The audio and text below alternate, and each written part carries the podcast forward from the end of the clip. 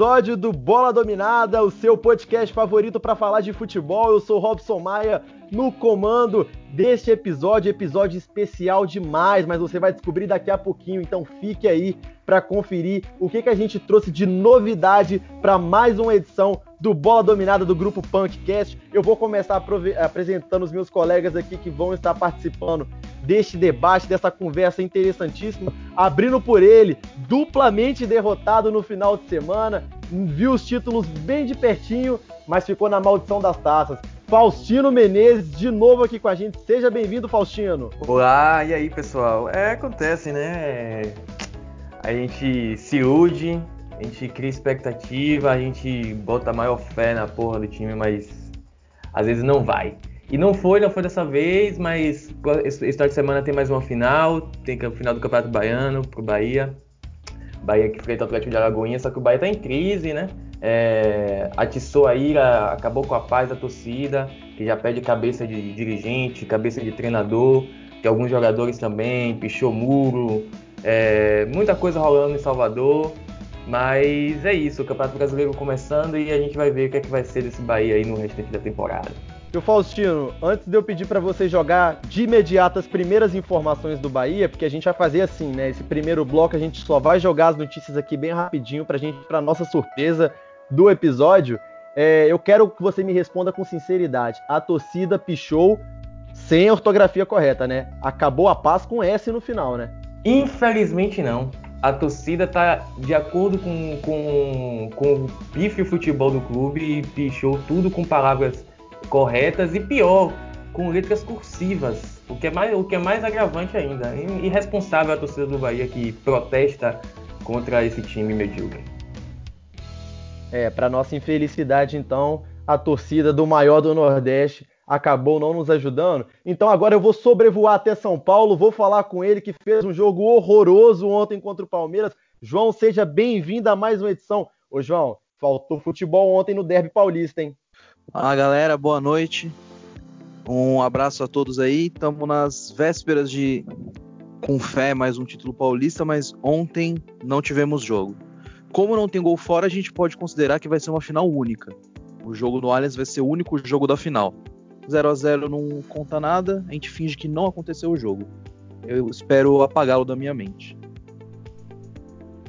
É, o torcedor corintiano não tem muito o que lembrar, assim como o torcedor palmeirense, mas alguém que tem muita coisa para pensar para esse final de semana, já que estreia no Brasileirão e perdeu o Paulistão pro Mirassol, né? Ei, Mirassol! É o André, representante do São Paulo. André, André está de volta depois de correr da gente no último cast. André, voltou, agora não vai sumir não, né? Quando perder pro Goiás. Fala galera, beleza?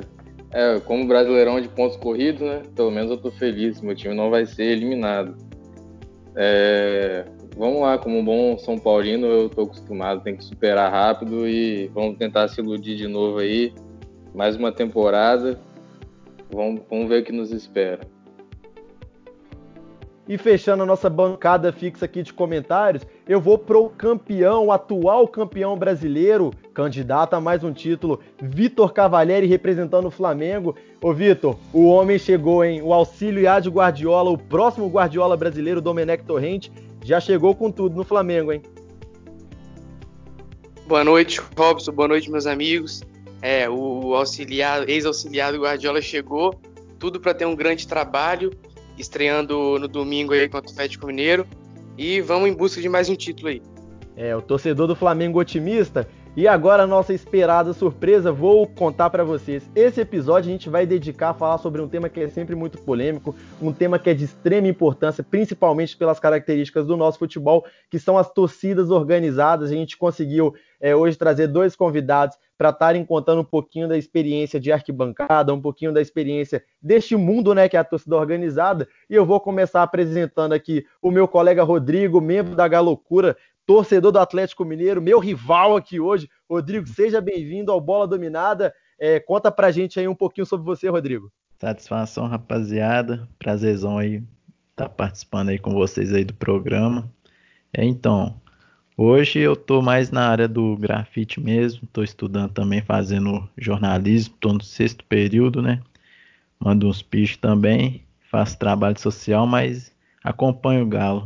Um pouquinho assim, mais distante, né? Não estou em todos os jogos igual antes, por causa da correria, mas é a paixão, né? O amor acima de tudo, não tem como deixar pra lá não. Ô Rodrigo, eu vou aproveitar o momento aqui, porque eu não posso deixar a provocação passar.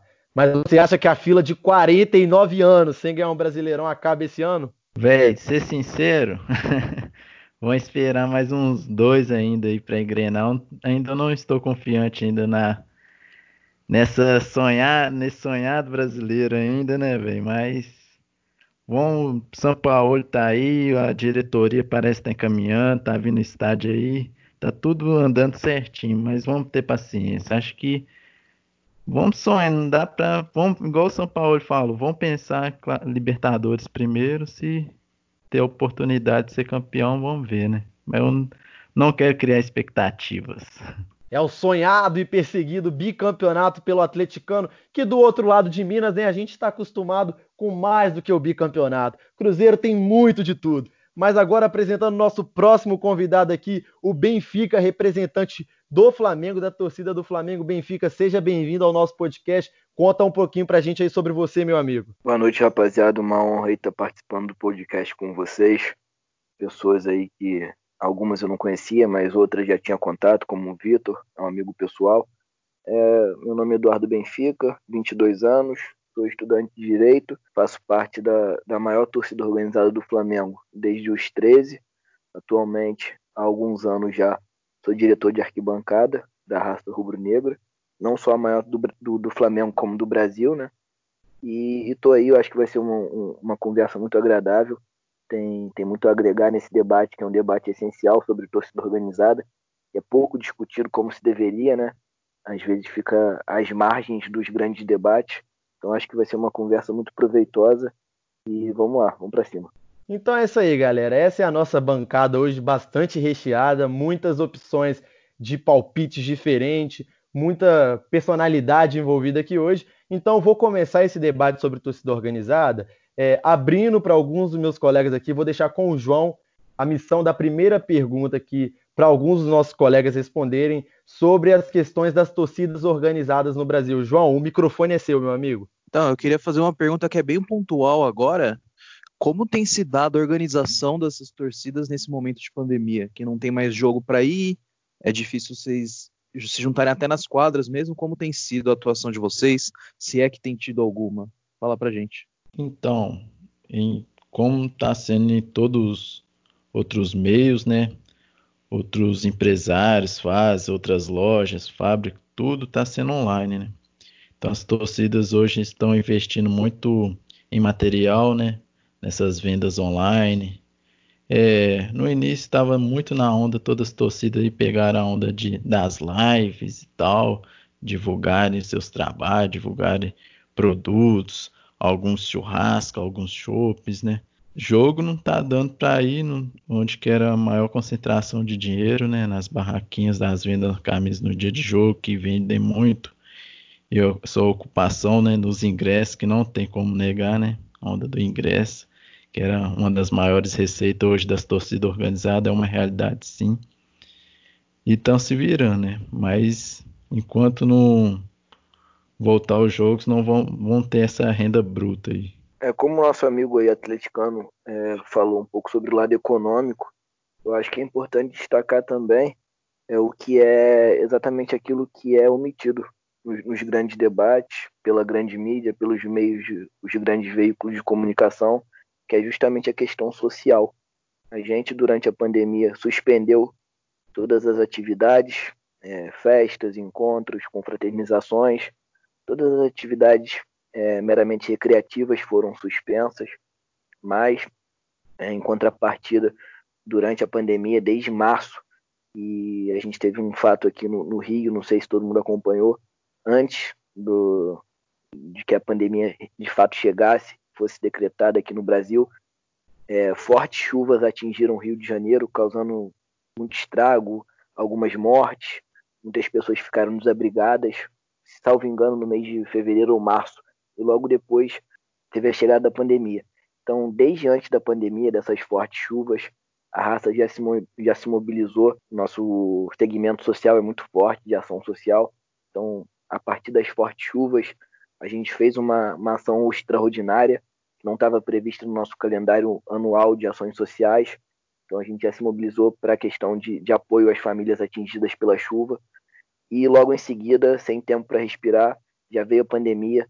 Então eu posso afirmar, sem sombra de dúvida, que desde o início da pandemia aqui no Rio a gente já realizou pelo menos 10 ações sociais, entre doação de quentinhas e agasalhos para moradores de rua, doação de sangue, é, distribuição de cartilhas de conscientização sobre a Covid, é, itens de primeira necessidade para os moradores de rua, que talvez sejam é, a, população, a parcela da sociedade mais atingida por esse vírus, e fora as outras ações que fizemos em, a nível nacional, com outras regiões. Então, a gente tem um calendário anual, está sendo é, seguido à risca, ainda com, com mais veemência durante a pandemia. Então, a raça aí em todo o Brasil está atuando é, de forma bem, bem firme nesse segmento aí durante a pandemia. É, eu só vou reforçar um pouquinho aqui com o Benfica uma questão que ele tocou, né? Que às vezes a grande mídia só repercute os lados negativos das torcidas organizadas. A gente entende que é parte da formação do futebol brasileiro, né? A cultura de torcida organizada é muito enraizada, principalmente na América do Sul. A gente tem isso muito forte. É, só que, Rodrigo, ao mesmo tempo a gente vê alguns índices de violência. Eu vou citar até a própria torcida do Cruzeiro, e, perdão, Benfica, né? Falando diretamente, e o Rodrigo vai poder me auxiliar nessa. A gente vê bastante confusões nos clássicos em Minas Gerais é, das duas torcidas. E como que você vê assim, a, a, mídia, ao mesmo tempo que ela repercute com maior proporção né, essas brigas e confusões, mas como que você também vê que a torcida organizada ela dá esses motivos, né? Ela, de certa forma, ela acaba gerando o conteúdo que, de certa forma, vai ser é, explorado ali, vai ser deteriorado pela mídia pegando até o gancho aí que o meu amigo flamenguista aí falou, né, velho? Até antes da pandemia mesmo, as ações sociais não param, deixam até a rivalidade de lado. Aqui em Minas é foda mesmo. Torcida de primeiro escalão, a segundo, terceiro escalão, todo mês do Cruzeiro, do Atlético, sempre fazem ação social. No Emo Minas, o recorde de doação de sangue é da torcida do Galo em uma organização que foi em 2008, parece. É recorde até hoje de doação de sangue. E isso não é transformado na mídia, né? não é falado na mídia. E nessa questão da violência aí que você fala, né, velho? Poxa, mano, eu só queria, tipo, dar um papo assim.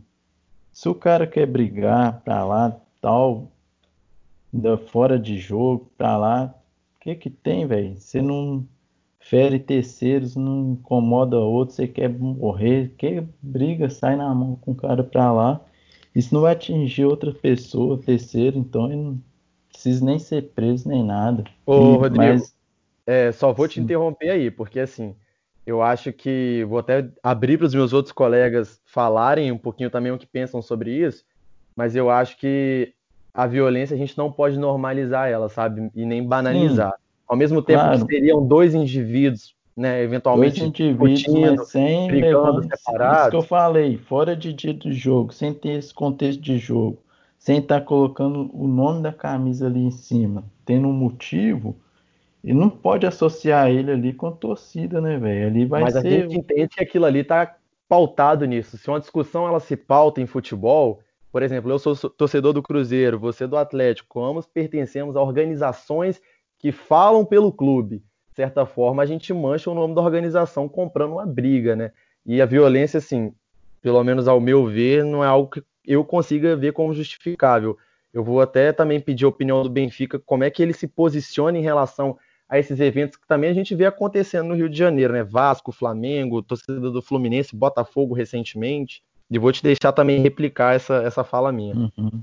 Mano, vai ter violência, mano. Quando tiver é, humanidade aí, vai ter. A gente vê violência aí na polícia, em outros setores também. Na torcida organizada, formada de seres humanos, então não vai deixar, ainda ainda é fortificada pela rivalidade ainda, né, mano? Isso que é foda. Eu acho que não tem como, não tem uma receita, uma dose pra terminar, pra acabar. Enquanto tiver, velho, acho que vai rolar, não tem como. E, e eu falo, é, reforçando, enquanto não atingir terceiros, enquanto aquele cara quer pegar aquele outro ali e tal, pra mim, pra mim, velho, eu não acho problema algum. Então, começando sobre a questão da- das informações que são difundidas pelos grandes veículos de comunicação, na, na minha visão, isso faz parte de, de uma coisa que é muito maior do que a torcida organizada. A gente hoje vive a, a cultura política do medo, né? Então, o que vem de hoje é isso. A gente precisa, é, os grandes veículos de comunicação, é, os órgãos de segurança, é, essa questão de criar uma sensação de segurança, ela faz parte do projeto, do projeto de governo, projeto político. Então isso acaba de, certo, de certa forma indiretamente envolvendo as torcidas e por isso que as brigas e os episódios lamentáveis são, são os que tomam é, maior proporção. Mas na questão de, de combate à violência, cara, a gente, pelo menos aqui no Rio, a gente é, tem uma grande crítica ao Estatuto Torcedor, a Lei 10.671, que no, no artigo 39, a linha B, salvo engano, prevê que a torcida organizada responde civilmente de forma objetiva e solidária pelos danos causados pelo associado.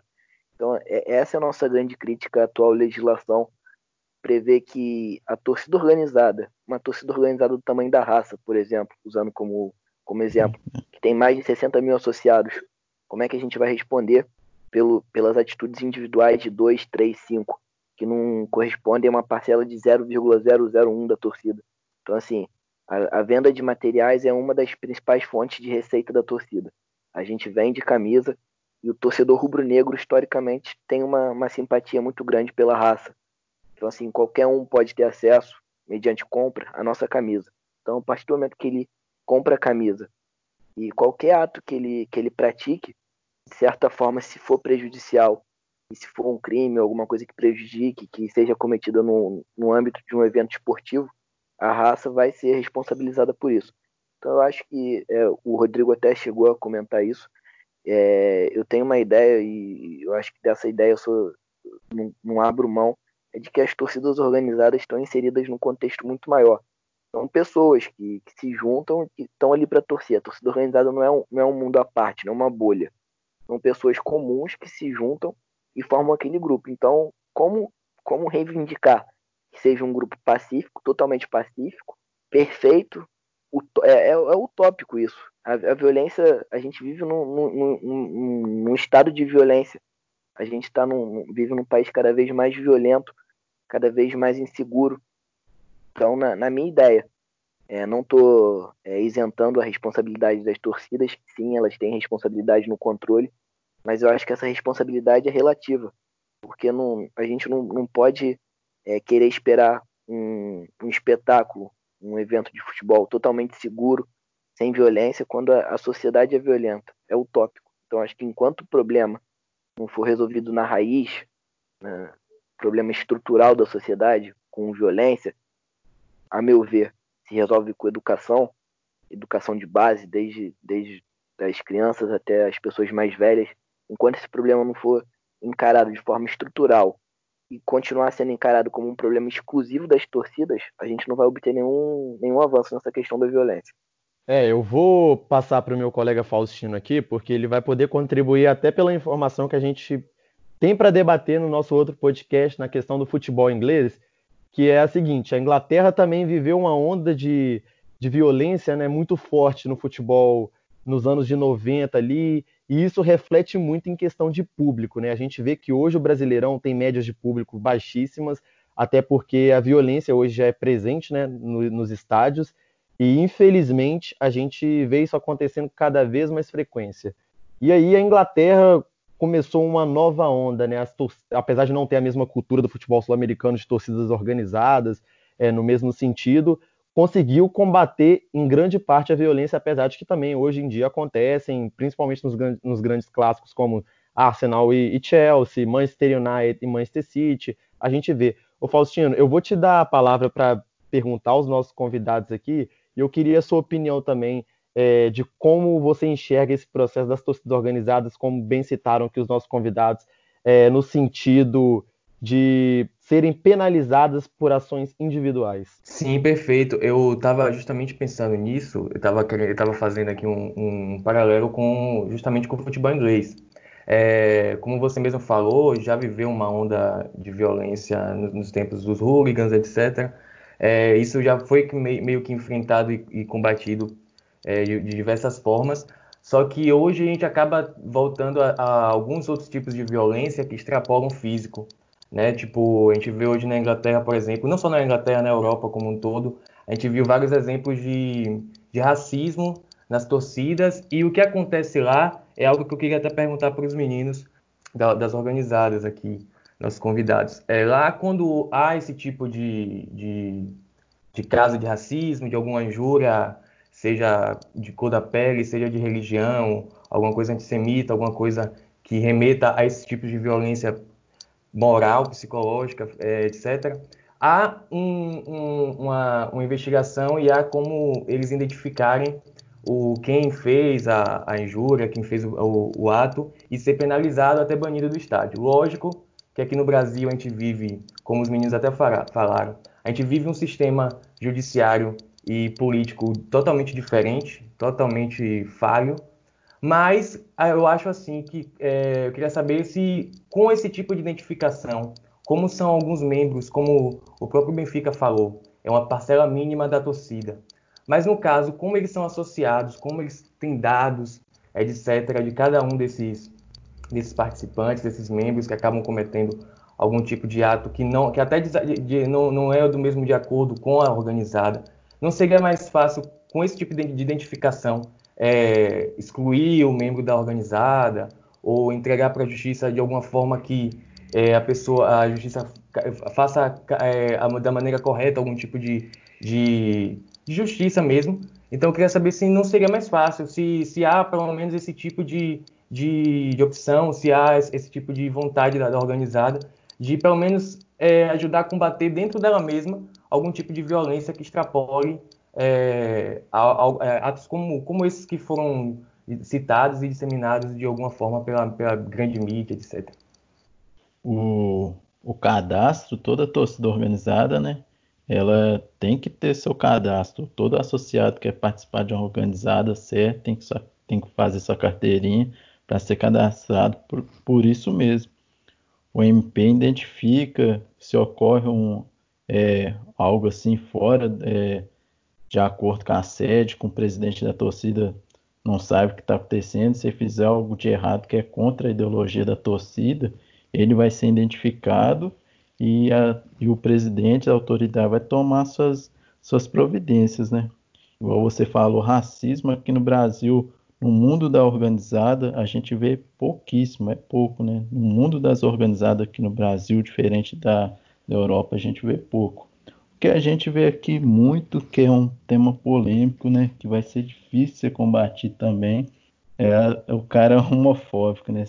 A homofobia dentro da torcida é muito difícil. As provocações sempre são homofóbicas, chamar a torcida de torcida gay, não sei o quê.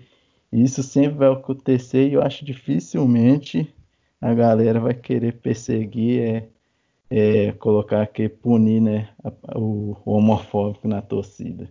É, só, só complementando aí, discordando do, do que o Robson falou no finalzinho sobre é, a questão de, acho que atribuir é, as torcidas e a, e a, violência, essa questão da péssima média de público que a gente tem no Brasil hoje, eu acho que é, na minha, assim, na minha visão, de certa forma, é compactuar com aquela narrativa que exclui alguns fatores muito mais relevantes para essa problemática, como assim, por exemplo, a, a, política de precificação dos ingressos que a gente vive, né, esse absurdo, a mercantilização da paixão e outros fatores que são menos importantes, mas que também contribuem para isso, como o péssimo futebol jogado em campo, então assim, não tem atrativo.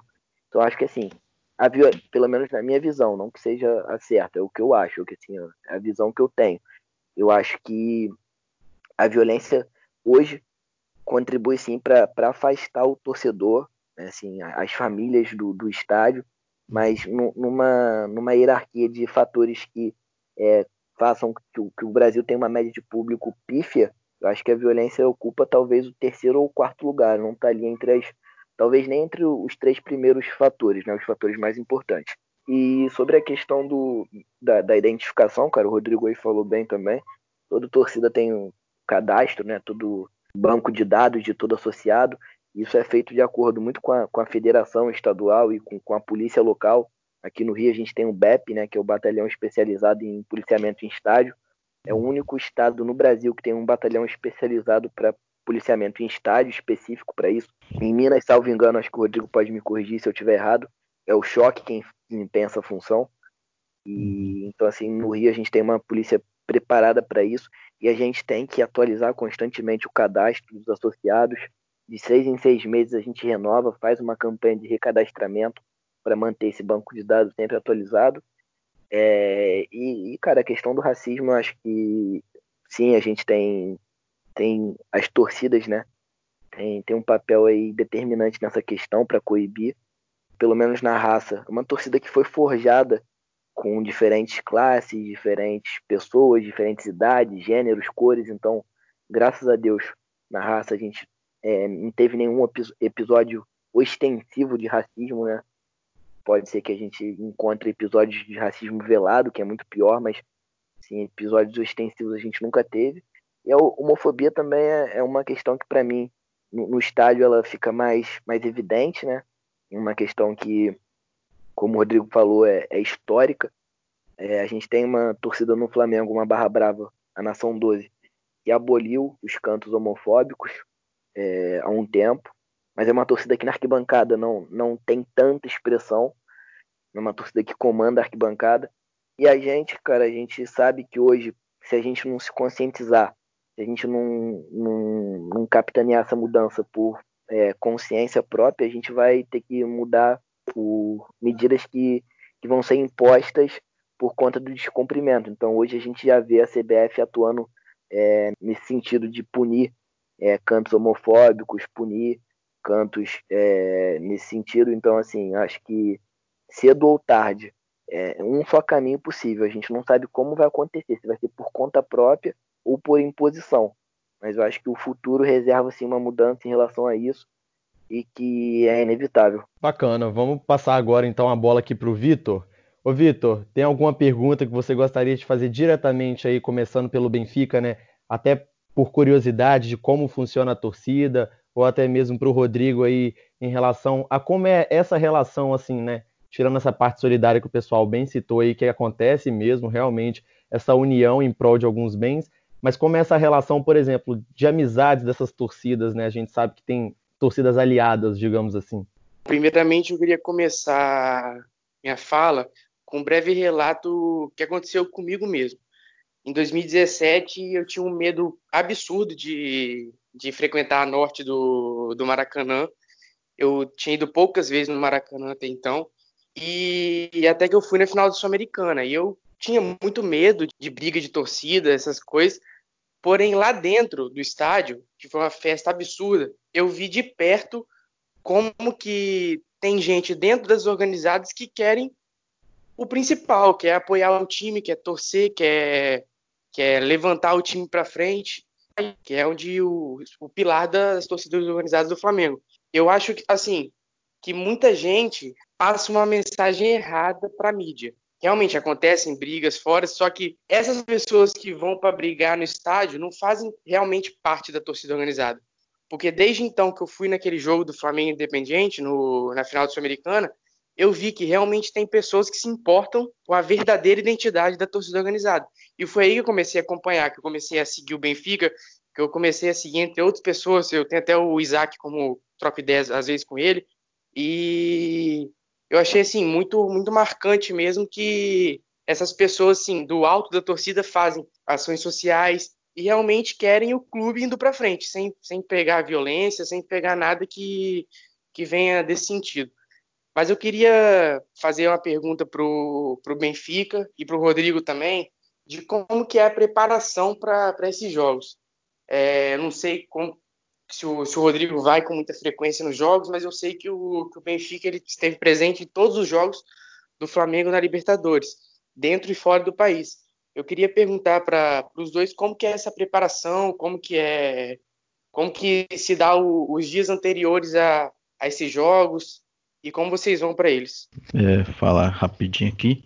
Por esses tempos agora eu não estou podendo, né, tá frequentando, mas eu desde 2005, assim, que eu comecei a frequentar. E, mano, depende dos jogos, né? Aqueles que são rivalidade em questão até de pista mesmo, igual quando é contra o Flamengo, acho que é o ápice, assim, de, de frio na barriga, né? De espera do jogo, na minha época, acho que até mais que o clássico contra os, o Cruzeiro, né? Aqui. É aquela, mano, é igual o clássico mesmo. O, o jogo já começa uma semana antes, né, mano? Galera já toda na sintonia da pista, sabendo, querendo saber do dia da reunião, o que, que vai pegar da caminhada antes, se os caras tá planejando alguma coisa antes e tal. E na hora do jogo também, né? Passe conseguiu chegar tudo certinho lá, perto na hora do estádio. É aquele frio para entrar, aquele aquecimento e tal. É, esperando já aqueles, como que é o Galo, né? Aquele jogo sofrido, como que é sempre. Velho, adrenalina, só quem é também organizado aqui entrar na hora que o cara que é da raça aí também tá ligado com entre aquelas bandeiras também. Bateria, só quem gosta mesmo de organizada, que vive, que ama o time, sabe o que que pega, velho. Quando eu acabar essa correria tudo aí, formar, eu voltar de novo a mil, que só quem é sabe o que que pega. Dá ideia aí, Benfica. Sua experiência, o que que pega antes aí. Qual que é a expectativa? Dá ideia também, mano. Qual que é o seu jogo aí, igual que eu falei, contra, quando é contra o Flamengo, pra mim é cabuloso. Dá ideia aí também. Eu ouvi que você ia chamar os caras de Marias, hein? É, não dá, não dá. Com todo respeito, sei que é o programa aqui, mas é, não consigo, velho. Como eu vou conversar até dentro da tá sala assim, com os meus tá, colegas. Tá perdoado, é tá perdoado. mas, enfim, cara, é, foi o que você falou. A gente torcida organizada é, é, o que a gente fala, né? Eu defendo que a gente tem que combater a violência de diversas frentes, né? Ah, Para mim, a principal delas é a atuação estatal, né, dos órgãos de segurança, mudar essa, essa estratégia, né, que para mim hoje é, é uma estratégia que não, não, é, não é eficaz. Mas a gente também não pode, é, a gente tem que ser, ser sincero né, e trabalhar com a realidade. Sim, as torcidas hoje, hoje não, sempre, né? A gente tem assim, a nossa parcela de responsabilidade na questão da violência e muito, muito se deve aos jogos fora, né? Do, quando a gente sai do, da nossa cidade, do nosso estado. Como o Rodrigo aí falou, tem jogos que realmente, por mais que é, a gente. Claro, o nosso foco é sempre arquibancada, nosso foco é sempre fazer uma festa. Tanto é que em jogos decisivos é, a nossa preparação começa semanas antes, montando a festa, fazendo multirões, e até em jogos que não, não valem nada, jogos de, só para cumprir tabela, a gente chega horas antes e sai horas depois. Nosso trabalho é o primeiro a começar e o último a terminar. Então, assim, é, é realmente uma rotina cansativa, mas que, que, que, vale a pena. mas é, ao lado disso, né, não tem como negar que os jogos fora do Rio, os jogos fora do Brasil, são jogos sim que pela rivalidade, são jogos que a gente fica, é, a gente espera a semana toda, a gente não consegue dormir na véspera, é, em Minas contra Atlético Mineiro, em São Paulo contra o Palmeiras, então são jogos que a gente espera o ano todo quando sai a tabela do brasileiro, a gente já a gente já se programa para fechar a caravana, fechar a viagem, são inevitavelmente jogos que realmente é, têm uma apreensão muito grande pela rivalidade, a rivalidade que se formou em campo, mas que é, se tornou muito grande também fora do campo, nas arquibancadas. Então a gente está longe de casa, a gente não sabe o que vai encontrar pela frente. Então sim, também tem uma, uma adrenalina, uma apreensão muito grande.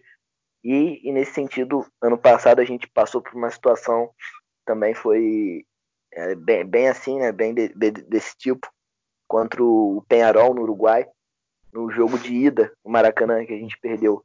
A torcida do Penharol acabou se envolvendo em, em uma briga em Copacabana, espancou um torcedor do Flamengo do Espírito Santo, um senhor, que veio a morrer no começo desse ano, ficou muito tempo em coma.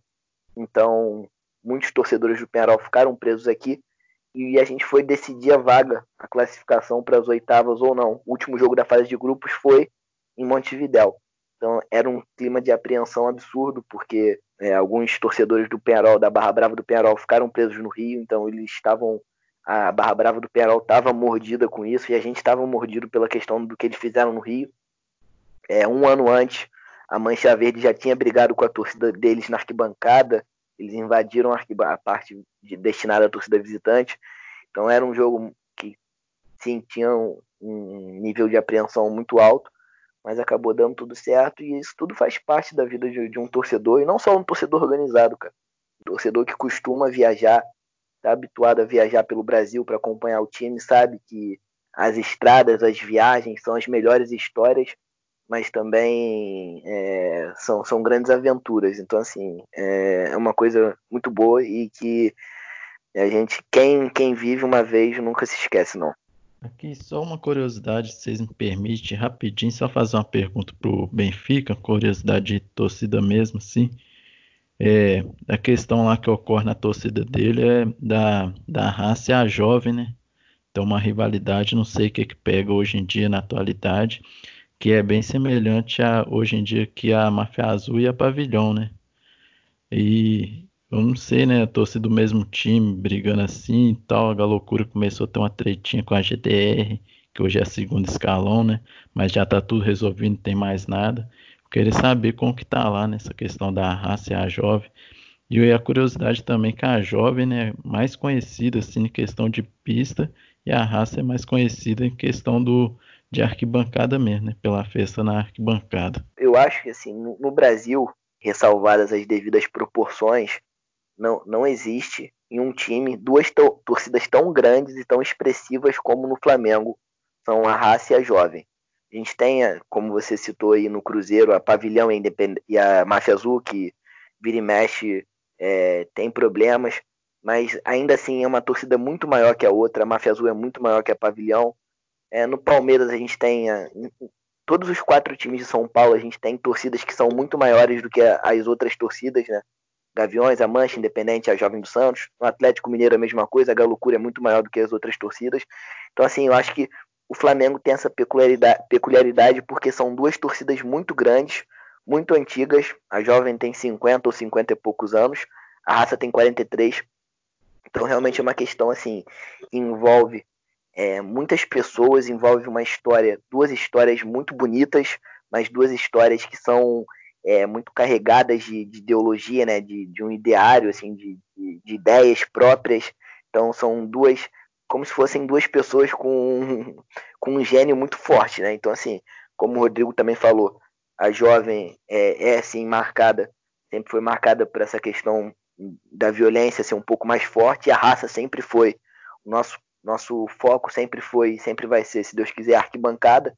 Então, assim, por essas diferenças de, de modus operandi, por algumas diferenças internas, assim, é, durante a história, durante esses 43 anos, a gente teve muitos problemas, as duas torcidas tiveram muito problema, mas hoje, graças a Deus, É, as duas diretorias têm um diálogo muito bom, a gente conversa muito com a diretoria da Jovem, a diretoria da Jovem conversa muito com a gente, a gente tem essa, essa troca de informações, essa troca de ideias, o diálogo hoje é muito bom, é muito forte, e a gente finalmente, né, acho que antes tarde do que nunca, entendeu que não, não existe razão para que duas torcidas do mesmo time que defendem as mesmas cores é, briguem, briguem entre si. Então a gente deixa as diferenças de lado, a gente diminui essas diferenças em prol do Flamengo, que é o que verdadeiramente importa mais para as duas. Então é isso, cara. Assim, sim, os problemas existiram é, até recentemente e a gente não sabe se vai voltar a existir um dia. Mas é, o mais importante é isso: as diretorias estarem trabalhando em sintonia para minimizar qualquer tipo de problema que venha acontecer ou até mesmo é, extinguir esse, esse problema entre as duas torcidas.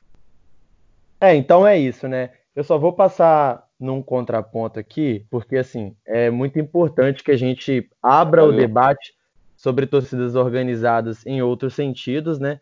É, para questão igual o Benfica tocou aqui questões sociais, ou até mesmo que o Rodrigo tocou aqui dos recordes que a Galocura detém em relação à doação de sangue, é muito importante a gente trazer esse lado, mas a gente tem sim que discutir é, dos problemas hoje que estão relacionados às torcidas é, organizadas, né? A gente, eu citei, né, mais propriamente, a questão de que é um fator de que afasta do estádio. O Benfica replicou muito bem que talvez não seja o principal fator, o dinheiro sim, é, a comercialização dos ingressos né, é um fator que afasta bastante também, mas certamente é um ponto a ser considerado.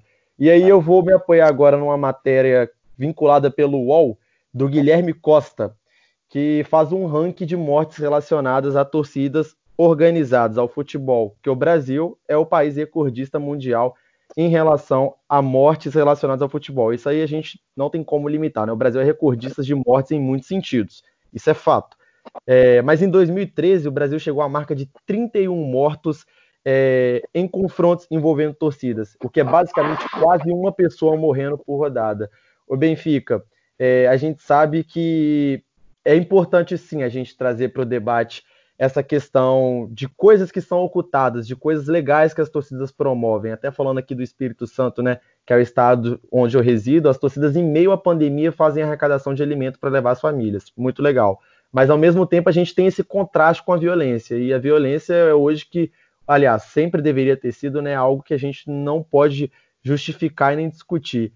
E aí eu queria que você me apresentasse em pontos de se existe, se existe essa autocrítica dentro da torcida, de um, tentar uma conscientização, é, se existe um papel dentro da torcida de evitar esses conflitos, como é que é o posicionamento de vocês, apesar de que vocês não têm controle, é óbvio, sobre todos os associados? É, só fazer uma ressalva em relação ao, ao à estatística que você trouxe. Eu acho que como você, você mesmo ressaltou isso, é muito relativo. Porque o Brasil, eu acabei de pesquisar aqui no Google, em 2016 o Brasil teve 62.517 homicídios. Não sei se foi o país com o maior número de homicídios no mundo, mas acredito que figurem entre os que tiveram mais homicídios no mundo. Então, assim, um país que tem 62 mil homicídios, 62 mil mortes violentas em um ano, eu acho que não é de se assustar que a gente tenha 33 mortes por confrontos violentos entre torcidas. Então, assim, Acho que a gente tem que pensar na, na proporcionalidade. Proporcionalmente. Mas você não, talvez... acha, você não acha que é um pouco. É, só perdão interrompendo, só para a gente não fugir muito. É, eu entendo que 62 mil homicídios é uma, um valor bem alto, é um absurdo, para falar a verdade, que existem diferentes motivações que estão ligadas a essas causas, seja confronto é, no tráfico, em inúmeras coisas. Mas você não acha que é um pouco banal a gente ter 31 pessoas perdendo a vida por causa de futebol, assim, futebol é claro que é uma indústria, é um mercado e movimenta muito. A gente sabe que existe muito poder envolvido, mas você não acha que confrontos em estádios, né? Porque essas, essa estatística que eu apresentei do Guilherme Costa no UOL são confrontos em estádios ou nos arredores de estádios de confrontos de times, né? Clássicos, normalmente. Mas eu, eu insisto nesse ponto. Assim, eu considero, acho que também para jurisprudência, essa, a maioria das mortes envolvendo futebol, brigas de torcida, sejam por motivo, motivo fútil. Mas dessas 60, 62 mil, dessas 62 mil mortes, 62.500 mortes em 2016, quantas dessas também foram por outros motivos fúteis que não o futebol? Por briga de trânsito, por é, fundamentalismo religioso, por convicção política, por outros tantos motivos que também são motivos fúteis. Então, assim, eu, eu acho que sim, claro, eu não quero relativizar, é um número muito expressivo, mas eu acho que eu, eu insisto na questão da proporcionalidade. Se tivermos 31 mortes por confrontos, decorrentes de confrontos entre torcidas, a gente pode ter tido um número 50 vezes maior decorrente de briga de trânsito. Então, acho que num país com 200, mais de 200 milhões de habitantes e com um dos países também mais violentos do mundo, então a gente não pode analisar isso só sobre uma perspectiva assim isolada, numa bolha. Eu acho que tem que ser o contexto. Talvez, não sei, posso pesquisar e depois trazer os dados, mas talvez proporcionalmente a Argentina tenha mais mortes envolvendo confronto entre torcidas do que o Brasil, proporcionalmente, considerando o número de habitantes. Então, assim, eu acho que é assim, um número assustador, 31 mortes, 33, não sei, mas eu acho que isso tem que ser analisado é, em todo um contexto, não de forma isolada. E, cara, sobre a autocrítica, eu acho que isso é essencial. Eu acho que hoje a torcida que não. O movimento que não fizer essa autocrítica, ele tá fadado a acabar. Então a gente vê no Flamengo hoje, não só no Flamengo, uma tendência no Rio de Janeiro, das Barra Bravas é, terem assumido o lugar das grandes torcidas. No Vasco, a Força cedeu com a punição, da sete anos punida, deu lugar à GDA. No Fluminense, a Yang punida deu lugar a Bravo 52. No Botafogo, a Fúria punida deu lugar a Loucos pelo Botafogo. Então, esses movimentos que torcem e só torcem sem violência, eles têm crescido, eles têm ganhado força e é o que vem acontecendo no Flamengo também. A gente está há dois anos já afastados da arquibancada, dois anos sem poder entrar com materiais, adereços, bandeira, bateria e faixa. A gente está, então, desde 2018 sem poder entrar nos estádios. E com isso, nesse vácuo, uma outra torcida cresceu, a Flamanguaça, e é uma torcida que é a torcida de festa, uma torcida que apoia o Flamengo e só. Então, acho que hoje a torcida que não se reinventar não fizer essa autocrítica e não entender que hoje a violência, o único caminho que a violência leva uma torcida é a extinção, acho que a torcida que não fizer isso, ela vai inevitavelmente acabar, como a gente hoje respira por aparelhos. Então assim, a gente está punido há dois anos, não sabe, não sabemos mais é, quantos anos mais vamos ficar punidos. Podemos ficar mais um ano, como mais cinco, seis. Então acho que assim essa autocrítica nesse momento de dificuldade é necessária para a gente pensar o que a gente quer. Se a gente quer a nossa torcida, eu falo pela raça. Se a gente quer a raça na arquibancada, bem, apoiando o Flamengo, como nasceu para ser em 77, ou se a gente quer a raça nas páginas policiais. Se a gente quer a raça nos boletins policiais, respondendo a processos, como a gente responde a vários. Então, acho que é uma questão de, de escolha, e essa escolha passa necessariamente pelas diretorias, as diretorias da, da, das torcidas que têm esse poder de controle elas têm que decidir o que realmente, qual o caminho a torcida vai seguir. Eu acho que hoje a gente não tem mais tempo para ficar em cima do muro, a gente tem que seguir um caminho. E se a gente seguir o caminho errado, infelizmente, pode não ter volta. Perfeita colocação do Benfica. É... Ô Benfica, só vou te fazer uma última pergunta. Vocês também tentam manter contatos com as outras torcidas, como você citou aí, né? Você é o torcedor do Flamengo, faz parte de uma organizada do Flamengo, vocês tentam um contato com a torcida do Botafogo, do Vasco, do Fluminense em ações preventivas essas questões de conflitos, embates, violência eventualmente? Sim, sim. É... Não só a questão preventiva em relação à violência.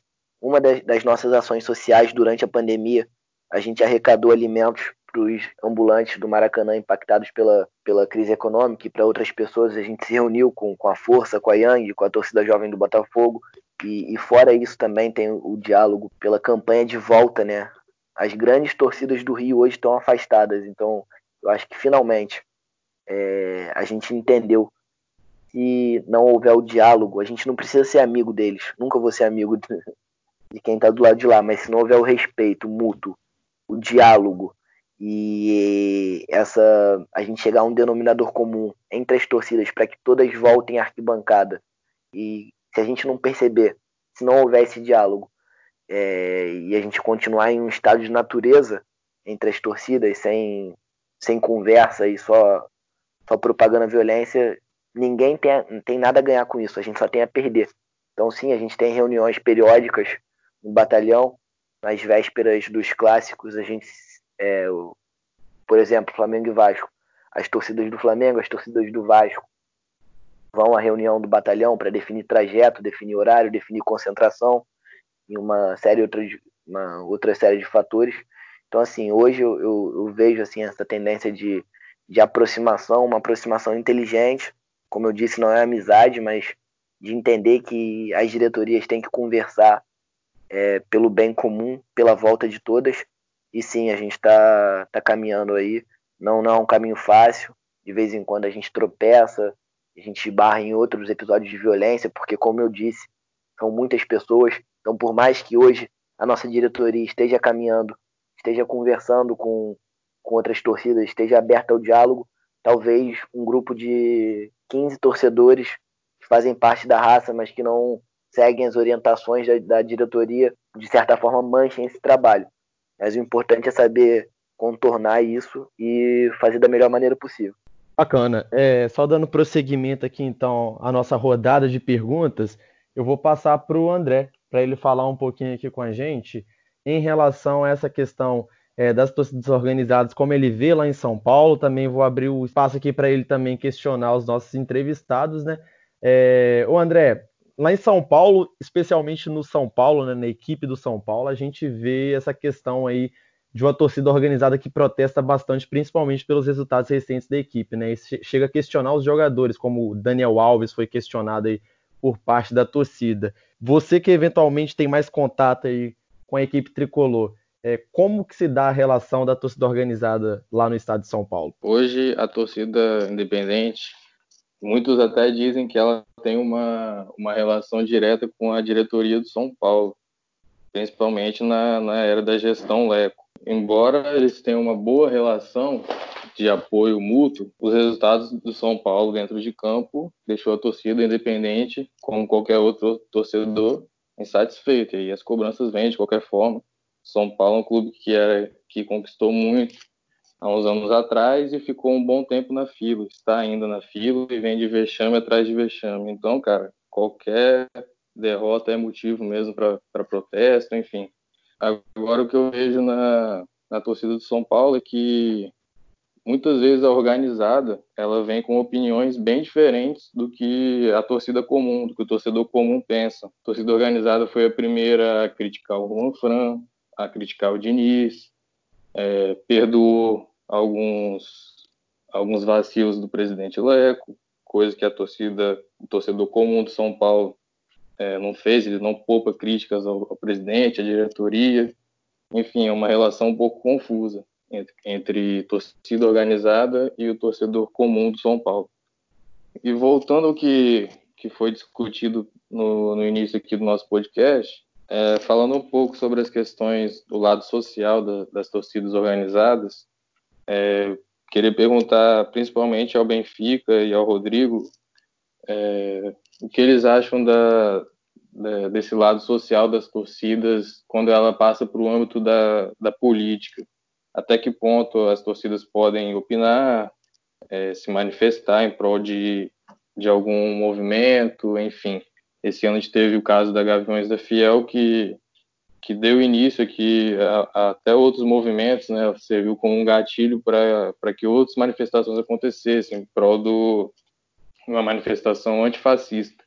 Queria saber a opinião de vocês até onde isso pode chegar e também achei interessante comentar sobre a força das torcidas organizadas, é, a importância delas que tem no âmbito social. É, hoje a torcida, né, velho, ganhou uma proporção gigantesca. Hoje em dia, dentro da torcida, você vê o cara lá da, da favela, também tem um cara lá do, da zona sul, do bairro chique, dentro da torcida, gente de todo de toda profissão. Aí não tem como, né, a torcida é, estimular, fazer que aquele cara segue um ideal político que a torcida impõe, né? Vai ter cara de esquerda, vai ter cara de direita ali. Aí a torcida, por isso aqui em Minas, ela tira muito da reta, porque não teve esse histórico, a galocura, a Mafia Azul que é, de anos atrás, da questão de, da ditadura bem forte, né? Igual outras torcidas como a Raça, a Gaviões, até mesmo a Jovem do Santos teve. Então, por isso que aqui eles, ela, a Galocura e a Máfia Azul, as maiores aqui, ficam mais na sua. Mas eu acho que seria assim, eu como esquerdista sinato, né, velho? Eu ia ficar muito feliz se a Galocura apoiar essas torcidas organizadas, né? Que sim, elas foi fundada. Hoje tem gente de toda a classe, mas ela vem enraizada da favela mesmo, desse pessoal da periferia. E eu acho que seria muito bacana, né, velho? Hoje, com esse movimento social maior do Brasil que temos hoje nas organizadas, eu acho que teria uma força maior ainda, ia dar muita voz a esses movimentos que precisam muito de participação do povo, né? É como eu falei aí, no, a história da raça de, da, das grandes torcidas do Brasil, ela está intrinsecamente ligada à luta por resistência, por democracia. É, a segunda grande onda de torcida dos anos 60, que rompeu com o que, que era conhecido como torcida até então, né? As torcidas a partir de, das torcidas jovens, né? A torcida jovem do Flamengo foi a primeira torcida jovem do Brasil. É, foram torcidas que começaram a reivindicar, começaram a fiscalizar. A Gaviões mesmo nasceu para fiscalizar, para derrubar o, o antigo presidente. Então, a partir dos anos 60, as torcidas começam a nascer com, com esse viés político, né, o que não tinha antes. Torcidas críticas, inspiradas em movimentos revolucionários. Primeiro nome da jovem do Flamengo foi Poder Jovem, inspirada no, nos Black Powers dos Estados Unidos. Então, assim, as torcidas do, dos anos 60 em diante, elas estão muito embebidas assim, nessa questão política, né? Com o tempo, eu acho que inegavelmente se perdeu isso. Com o tempo, essa, esse caráter político, revolucionário das torcidas de resistência, de luta, foi se perdendo. É, mas hoje, é, algumas torcidas estão é, recuperando. Como o Rodrigo falou, a Gaviões nunca perdeu, né? Uma torcida que nesse ponto sempre conseguiu manter as, as suas raízes, né? De busca pela democracia. E assim, a, a raça e a, a, torcida que eu faço parte, que eu componho a diretoria, é, por unanimidade não, mas grande maioria por, por isso preferiu não se posicionar politicamente, eu concordo, respeito, mas eu pessoalmente falando, minha opinião é que é essencial que toda torcida seria essencial, eu acho que faz parte ainda mais de torcidas que nasceram num contexto de redemocratização, num contexto de busca pela democracia, de uma coisa que foi conquistada sob tanto suor e sangue, eu acho que era essencial que todas as torcidas se unissem na defesa pela manutenção da democracia, né? Porque hoje, por conta dessa polarização, se criou a ideia de que quem defende a democracia e quem é antifascista é, é de esquerda, revolucionário. Mas não, uma pessoa de direita, claro, não de extrema direita, mas uma pessoa de com pensamento de direita, de, de centro, ela pode sim é, se mobilizar nessa luta de, de defesa da democracia. Eu acho que é uma causa comum. Eu acho que quem não tá com a gente é assim, extremistas que colocam em risco a democracia. Então acho que deveria ser um assunto que não, na minha ideia, não, não teria que causar polêmica, devia ser uma unanimidade, lutar pela democracia. Uma coisa que é tão cara pra gente, foi, conquist, foi conquistada com, com tanta luta, eu acho que a gente valoriza pouco. O brasileiro, em geral, valoriza pouco isso. Então as torcidas também acabam valorizando pouco. Eu acho que a partir do momento que a torcida não se posiciona em defesa da democracia, ela está é, sendo negligente em relação ao próprio futuro. Sem democracia não existe torcida organizada. Você quer um grupo mais marginalizado do que torcida organizada? Não existe. Então, assim, é, muitos, não critico, mas muitos torcedores é, de todas as torcidas, inclusive da raça, votaram no, no presidente, né, no atual presidente, mas é um presidente que, entre as primeiras medidas, aumentou a punição máxima, o tempo máximo de punição. Então, assim, na minha humilde opinião, e não reflete aqui a opinião da torcida, minha opinião pessoal, e ser torcedor organizado e ser de, de extrema direita, ser contrário a movimentos democráticos, movimentos assim, essencialmente movimentos é, que lutam pela manutenção da democracia, ser torcedor organizado e ser contra isso é, é a mesma coisa do, do prego que vota no martelo, sabe? Então, assim, eu acho que é um, é um bumerangue que vai voltar cedo ou tarde contra você. Mas, é, infelizmente, se perdeu com o tempo. Eu espero que com, com essa retomada esse ano, que as torcidas voltem a se conscientizar, a se posicionar politicamente em defesa não de partidos ou de candidatos, mas da democracia, que é nosso bem mais importante. Eu acho que isso é, seria uma obrigação de todos.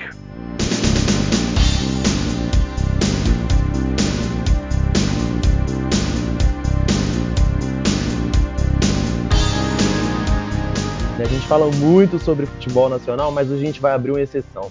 A Champions voltou, a gente tem esse final de Champions agora eletrizante, todas as partidas disputadas em Portugal, mais precisamente em Lisboa, e a gente tem dois jogos ainda das oitavas de final para serem concluídos. Então vou pedir para todos os meus colegas aqui de microfone aberto que eu vou falar os jogos, vou falando os nomes e aí todo mundo fala o seu palpite é, para a partida. A primeira partida que eu vou questionar aqui é Lyon e Juventus.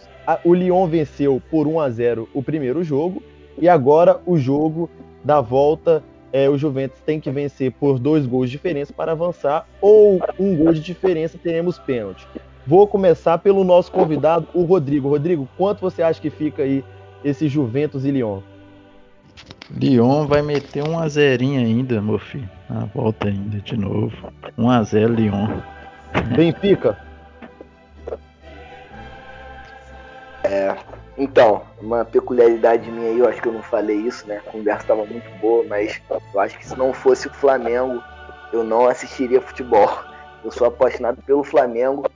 Assim, muito mal assisto o futebol brasileiro quando não, é, não envolve o Flamengo. Quem dirá o futebol europeu? Tenho, nesse ponto aí, tenho minhas ressalvas e sou bem tem uma aversão ao futebol europeu, prefiro me abster dessa daí e, e deixei para os amigos comentarem essa parte aí. Tranquilo, vamos lá, João. Palpite é seu. Acho que vai prevalecer a camisa e o homem que sabe jogar essa competição. 2 a 0 Juventus e o Cristiano Ronaldo decide. O perdedor de títulos oficial do podcast, Faustino Menezes. É, eu acho que vai dar, vai dar Juventus aí. Acho que vai ser uns 2 a 0 para Juve com dois também. Vitor Cavalieri. Eu não tô muito confiante com a Juventus, não. Meu palpite é 1 a 1 Eu vou ficar com o Vitor. Vou pedir o André para fechar essa primeira rodada de apostas. Para fechar, então, Lyon, 1 a 0 Real Madrid e Manchester City, o confronto que acontece na casa dos Citizens. O primeiro jogo, vitória dos Citizens por 2 a 1 dentro do Santiago Bernabéu, uma partida complicadíssima, o Bruyne desequilibrou, e eu vou começar com o palpite dele, o especialista em futebol inglês, Faustino Menezes. Especialista em porra nenhuma, Mas eu acho que vai dar. Quer dizer, na verdade vai ser um lance mais de torcida. Eu vou torcer pro Real. 2x1 Real Madrid com um gol do menino Hazard. O Faustino me lembrou um pouco um colega aqui que me veio à cabeça, um tal de Ícaro Caldas. Mas aí eu vou conversar então com o André. André, seu palpite para esse jogaço que a gente vai ter aí entre Real e City? Para mim, esse confronto aí já está definido. City já já está com o pé na, na classificação e, e, vai vencer de novo. 2 a 1 um City. Fácil. Bacana. Vitor? Eu, como bom madridista, né? Vou apostar no Real aí na, na vitória no tempo normal de 2 a 1 um, E nos pênaltis, Real Madrid ganha. Vai lá pra gente, João. Eu acho que não vai dar, não. 1 um a 1 um. O City sai na frente, o Real empata, mas não dá tempo de virar. Rodrigo? Eu acho que o Real também vai ficar pro caminho aí, velho. Acho que vai ficar um a um mesmo. Eu também vou seguir aí a, o caminho aqui com todo mundo, né? Creio nesse um a um aí. Acho que o, o Real vai abrir o placar, mas o City vai estragar a festa do Real. Vamos para o próximo confronto. A gente tem Barcelona e Nápoles, a primeira partida 1 a 1 ou seja, o Barcelona tem a vantagem do empate sem gols empate com gols é, por mais de, do, de, um gol, né? 2 a 2 3 a 3 passa o Napoli e qualquer vitória passa quem vencer. Vou começar abrindo então com quem fechou pra gente. André, seu palpite. Acho que da, da Barcelona, mesmo sem jogar bem ali no sufoco, mas a camisa vai pesar. Um, um golzinho pro Barcelona, 1 a 0 O palpite é seu, Vitor. Meu palpite é Barcelona 3 a 0 João, sem dificuldade, 2 a 0 Barcelona. Tranquilinho. É com você, Rodrigo. Acho que chorado 1x0 pro Barcelona, viu? Acho que vai ser fácil não. Acho que eu vou contrariar meus colegas e aposto num, numa vitória suada do Napoli, 2x1. Olha, eu estou um pouco dividido, confesso. Acho que eu vi esse Napoli jogando bem, relativamente bem, nessa reta final é, da Série A e principalmente na Copa da Itália. Vou no empate de 1 a 1 no tempo normal, mas acho que o Barcelona passa nos pênaltis. A gente vai para os confrontos agora que já estão definidos das quartas de final. A gente tem o RB Leipzig, né, o Red Bull Leipzig, é contra o Atlético de Madrid, jogo único. E aí eu vou começar abrindo então com quem fechou pra gente, que foi o Faustino. São duas equipes meio, entre aspas, parecidas, assim, mais ou menos, né? Tipo, mas eu acho que vai prevalecer a saída do Timo Werner e aí o Atlético de Madrid vai conseguir manter essa sequência boa e aposto em 2 a 1 pro Atlético. Atlético de Madrid querendo fazer história e vencer a Champions. Eu também fico com o Faustino, vitória do Atlético de Madrid por 1 a 0 André. Não estou acompanhando o futebol de nenhuma dessas equipes, mas pelo que eu tenho visto pouco por alto, acho que dá Atlético de Madrid. 1 a 0. À vontade, Vitor.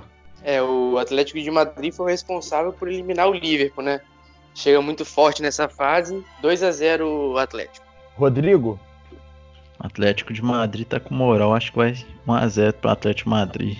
O time que eu tenho mais simpatia na Europa, assim. Acho que o Atlético de Madrid junto com Schalke 04. Então pode fechar pra gente aí esse confronto, João.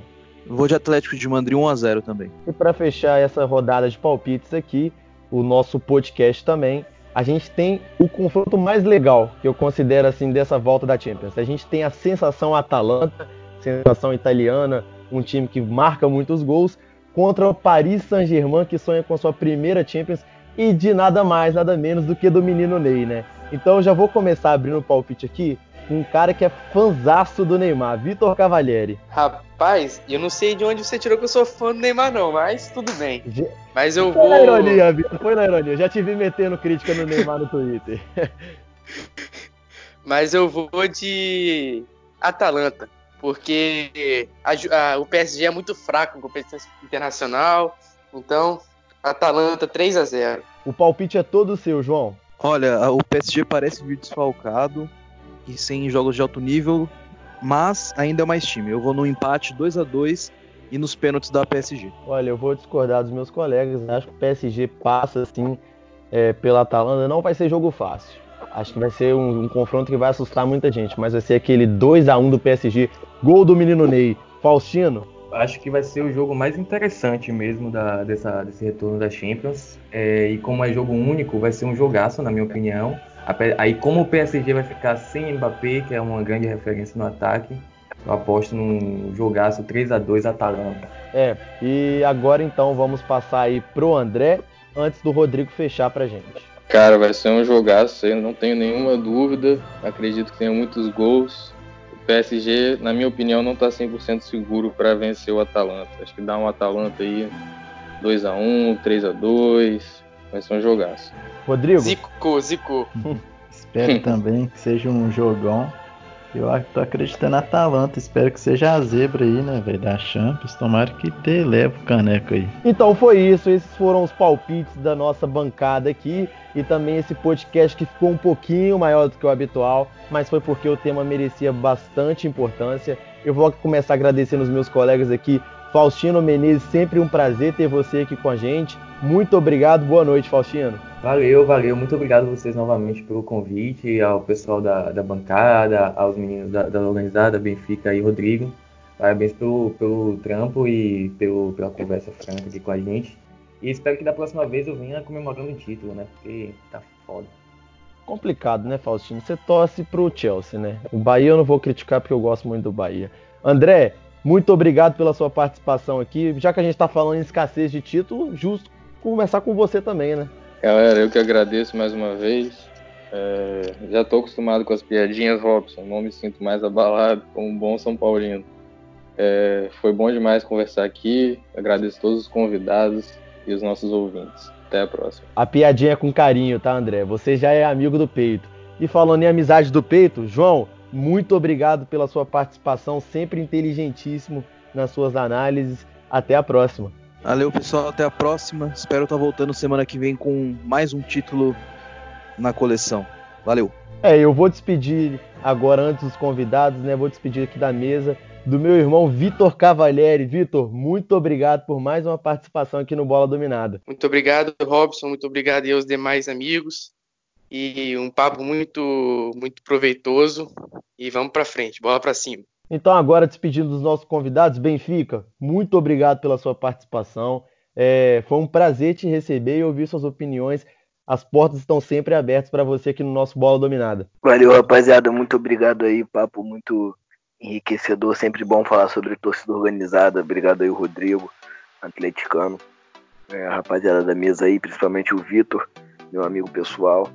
E é isso, rapaziada. Vamos torcer para que em breve a gente consiga superar essa pandemia aí. Mas uma coisa é certa que não vai mudar tão cedo. Soberania do Flamengo no futebol brasileiro. Isso daí, gostem ou não, como diria Zagallo, vão ter que engolir a gente. a gente ficou um longo tempo na fila. E agora, se Deus quiser, a gente não volta lá para trás durante um bom tempo, hein? Vão ter que engolir a gente. Valeu, rapaziada. Obrigadão. A arrogância do torcedor flamenguista. É sempre bom nesse podcast. E para fechar então, Rodrigo, meu rival aqui, boa sorte na disputa do Brasileirão. Aliás, boa sorte nada, né? É sorte para você no Brasileirão. Que caia. Valeu, Rodrigo, pela sua participação. Obrigadão mesmo, curti mesmo a galera aí, programa massa pra caramba. E valeu pelo espaço aí, torcida organizada. Aí, Benfica, já que não deu é, opinião aí dos placares europeus, pede aí pra dar opinião aí, ó. O placar de domingo, Galão e o Flamenguinho dele. Pra mim Bacana. vai ser 2 a 0 Bacana, interessante é, esse confronto aqui. Eu vou ser humilde, vou ser humilde. Flamengo voltando, como a gente tá devagar ainda, 3 a 0 Pra ser humilde, no Maracanã sem torcida. Se fosse com torcida, apostava 5 fácil, porque o Atlético Mineiro é freguês. Desde Mas 80. o Maracanã virou neutro, ter com torcida ficou neutro. Ah, não, isso daí eu já conversa para outro podcast, mas daí eu quebro o teu argumento facinho. Mas 3x0, 3x0 para começar o Campeonato Brasileiro no ritmo leve, sem, sem, sem correr muito. Que maravilha. O, o confronto da arquibancada veio pro nosso podcast. Excelente. Galera, fechando então mais essa edição do Bola Dominada. Muito obrigado a você que nos acompanhou até aqui. Fique com Deus, até a próxima.